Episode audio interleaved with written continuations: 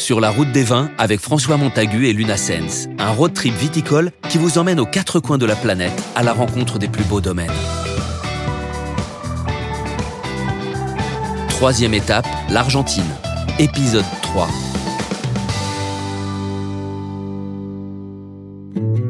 Après une bonne nuit de sommeil, je me rends tôt à la Bodega Colomé où j'ai rendez-vous avec Thibaut Delmotte, un œnologue français.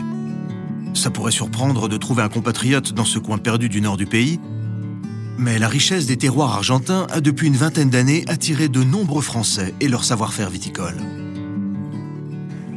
Thibaut Bonjour François, Enchanté. enchanté. Pas gâté aujourd'hui Non, non.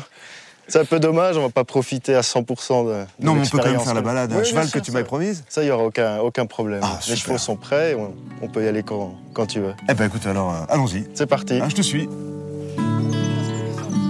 Dès le début, une impression quasi mystique se dégage des lieux. Le silence magique, une matinée brumeuse et pluvieuse, un environnement paisible où l'on produit l'un des meilleurs Malbecs au monde. Ah, Thibaut, c'est absolument incroyable de se trouver sur un cheval comme ça dans les vignes en Argentine. Et c'est c'est aussi une bonne façon pour faire le, le tour du vignoble. On a, on a le bon rythme, on peut bien voir ce qui se passe dans, dans le vignoble. Donc c'est. On joint le- l'utile à l'agréable. Tu arrives quand ici? Euh, J'ai commencé à travailler à Colomé en 2005, Et tu arrivais d'où? Euh, de, de Bourgogne. De Bourgogne, d'accord. J'ai travaillé en Bourgogne, j'ai passé mon diplôme en Bourgogne. Et voilà, j'ai rencontré le Donald S, le, le propriétaire, qui cherchait un œnologue.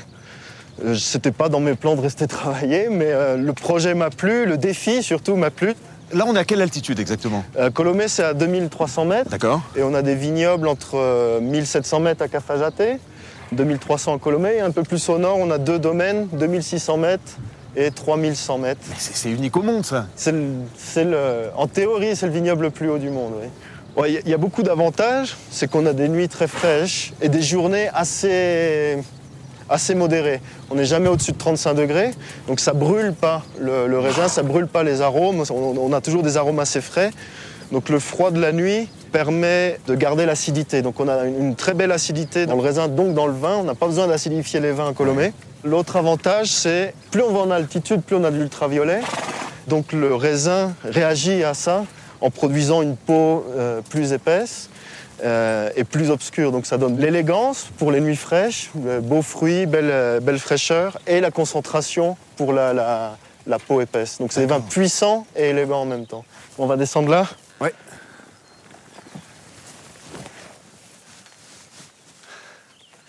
Et là, les pieds ont quel âge alors? On ne sait pas trop, euh, entre 90 et, et 150 ans. Donc là, vraiment, c'est ce qui donne les meilleurs vins de, de, de Colomé.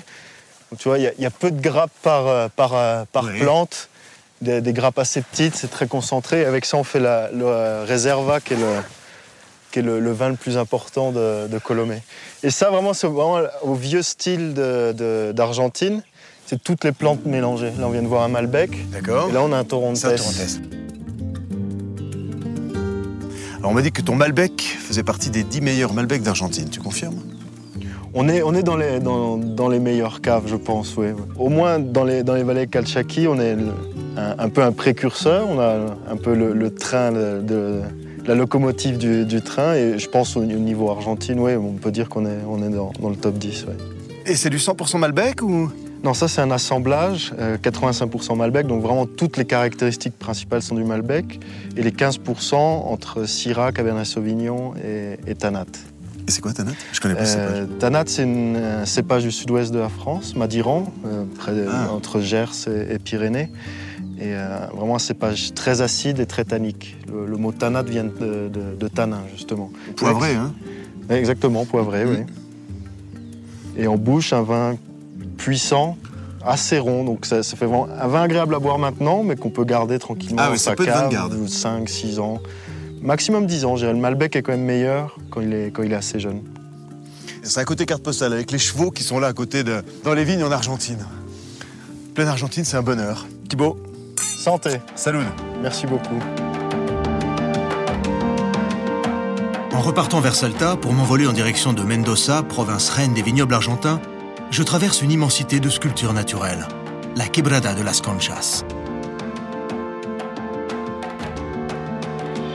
La route est somptueuse. Formation rocheuse multicolore, montagnes semi-désertiques. Un spectacle que la nature a préparé depuis des millénaires. Sans aucun doute, cette route restera l'une des plus émouvantes qui m'ait jamais été donnée de parcourir.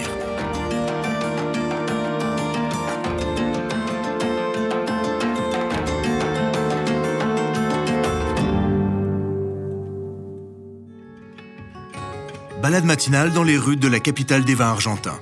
La ville de Mendoza a pour devise la terre du soleil et du bon vin. Une belle entrée en matière. En effet, la région de Mendoza, c'est 150 000 hectares de vignes et plus de 1000 caves. De quoi perdre la tête pour un passionné comme moi. Située au pied de la cordillère des Andes, les plus grandes bodegas d'Amérique latine bataillent pour l'excellence. Visite de prestige, je me rends à quelques kilomètres d'ici à Pedriel où se trouve la bodega Terrazas de los Andes. J'y suis attendu par Hervé Birniscott, le responsable du domaine. Leur chai est, paraît-il, l'un des plus beaux, sinon le plus beau d'Argentine. Bonjour François. Hervé Exactement. Enchanté. Enchanté. Merci de nous rendre visite chez Terrassas de Los Andes. Et enchanté de te rencontrer. Écoute, c'est un plaisir. Il paraît que tu as des chais absolument extraordinaires. Ah oui, on a une cave magnifique, une cave historique. Ouais. T'as envie de la visiter? Avec grand On y va maintenant? Avec grand plaisir. Bon, allez, Allez. c'est parti.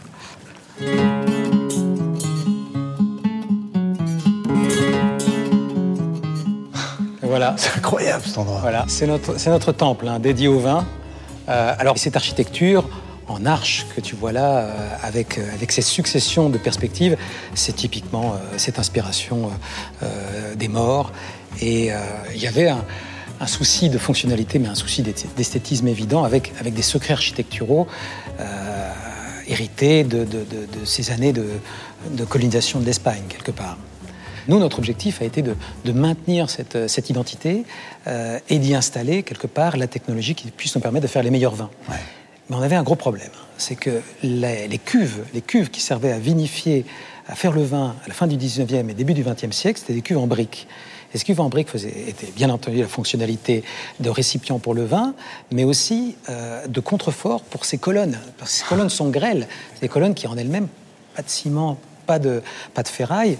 Euh, T'imagines, devant des accélérations horizontales de, de, de- de- de tremblements de terre, ça, ça s'écroule. Oui, parce que c'est vraiment une zone sismique ici. Une hein. zone sismique. C'est une zone sismique avec euh, des tremblements de terre destructeurs. Donc ces cuves qui, qui étaient de- des deux côtés servaient de contrefort. Et quand on les a enlevées pour mettre cette technologie euh, beaucoup plus alimentaire et appropriée de l'inoxydable, il a fallu renforcer avec un travail artisanal. C'était c'était les pyramides pour nous. Ça a été un travail colossal. Il a fallu renforcer chacune des colonnes, une par une, avec une technologie bien singulière, bien particulière. La réussite au bout est belle. C'est vrai que c'est magnifique. C'est vrai. Bravo. ouais.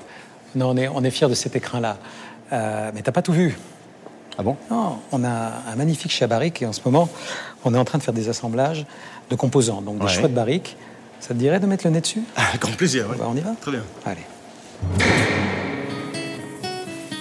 Le sujet pour nous, c'est d'avoir plusieurs tonneliers, des tonneliers français qui euh, nous apportent de la structure et de la complexité, et aussi quelques barriques américaines, parce que c'est un complément, quelque part, euh, au style français. Alors, on est là devant cette barrique, c'est pas par hasard, parce que j'aimerais qu'on la déguste ensemble. En entier? C'est parti Là, on est sur un Malbec, pas n'importe lequel, puisque c'est c'est un peu notre grand cru. C'est le cru de Las Compuertas. Et là, on est sur un 2011. Et là, il va rester combien de temps en barrique encore? Il va rester encore une dizaine de mois en barrique pour compléter ces, ces 18 mois, c'est le minimum, éventuellement 20 mois. On déguste. On déguste euh, tous les mois pour, euh, bah, premièrement, voir si le, le vin évolue bien euh, en barrique et ensuite euh, aussi faire des choix. Parce qu'on pourra choisir de conserver cette barrique et peut-être pas celle-là parce qu'elle a évolué de façon un peu différente. Donc on a encore une, une- une étape de création quelque part quand le vin est encore en barrique. D'accord. Alors là, on a un nez, un nez qui est expressif. hein. On a du fruit, on a du floral. Euh, pour nous, c'est un composant bien particulier parce que c'est le, le socle dur de notre single vineyard, de l'assemblage. Ça sera, ça sera ça, plus d'autres composants qui apporteront de la complexité. Mais là, on est sur les, les fondations de, de- de- de ce qu'on veut faire en termes de vin. Ah, écoute, ça a l'air prometteur. hein. Le vin est déjà fait. Il est déjà, il est déjà onctueux, il est déjà rond. Le vin est né. Maintenant, on l'élève. Et, et il est prometteur. On est dans la route d'un grand vin. On a une onothèque magnifique. Est-ce que tu veux là me suivre pour euh, remonter dans le temps et goûter un millésime du passé? J'adore les voyages dans Bon, le temps. on y va alors. C'est incroyable. Donc là, si je comprends bien, on est dans la crypte. On est dans la crypte. Hein? C'est là où repose la, la- la mémoire œnologique, euh, notre histoire, l'histoire de nos vins. Ah, c'est un endroit génial. Donc là, je pénètre dans la machine à remonter dans le temps. hein. Exactement. C'est tous nos millésimes depuis, depuis le début. Euh, et en plus, on a le choix. C'est ça qui est fabuleux. On a toutes ces années pour choisir. Laquelle t'aimerais goûter? Je sais pas, on remonte 10 ans en arrière? Dix ans en arrière, 2001. Un bon choix.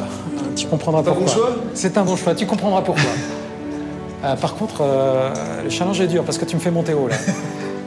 Allez, on va ouvrir cette bouteille euh, avec un tire-bouchon un peu particulier. Oui, justement, j'étais en train de remarquer ton tire-bouchon là. tire-bouchon à deux lames qui permet d'ouvrir les bouteilles les plus anciennes, les bouchons aussi les plus anciens, en toute sécurité. Donc, c'est- vraiment l'outil de l'énologue, ça.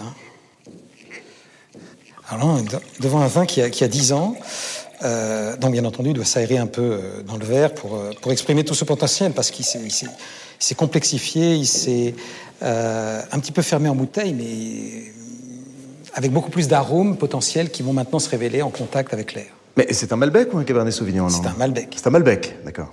Et ça répond parfois au questionnement sur est-ce que les vins du Nouveau Monde peuvent vieillir, est-ce que le Malbec en particulier peut vieillir. Je crois qu'avec ce vin qui a 10 ans, on a, on a, on a une réponse. Oh, des arômes même de chocolat, quoi, non? On est sur le chocolat, le café, le confit, euh, euh, torréfié.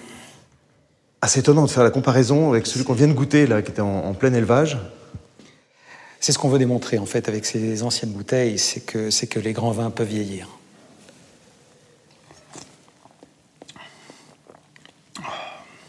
Ah, mais oui. Convaincu Écoute. Santé. Sur les conseils d'Hervé, je me rends dans la vallée de Potrerijos, un endroit magique à 65 km de Mendoza. La surprise est totale. Dans cette vallée située à plus de 1300 mètres d'altitude, se trouve un lac artificiel qui, avec ses 12 km de long, fait partie des nombreuses sources d'alimentation en eau des vignobles de Mendoza. Le lieu est si reposant, presque surnaturel. Je pourrais y rester des heures, mais ma route des vins est loin d'être terminée. C'était Sur la route des vins, d'après un documentaire réalisé par Éric Michaud avec Luna Sens et François Montagu. Montage son Agathe Laureau et Guillaume Sulpi. Mixage Thomas Gabriel. Musique My Music Library. Une production Engel, The et Interscoop.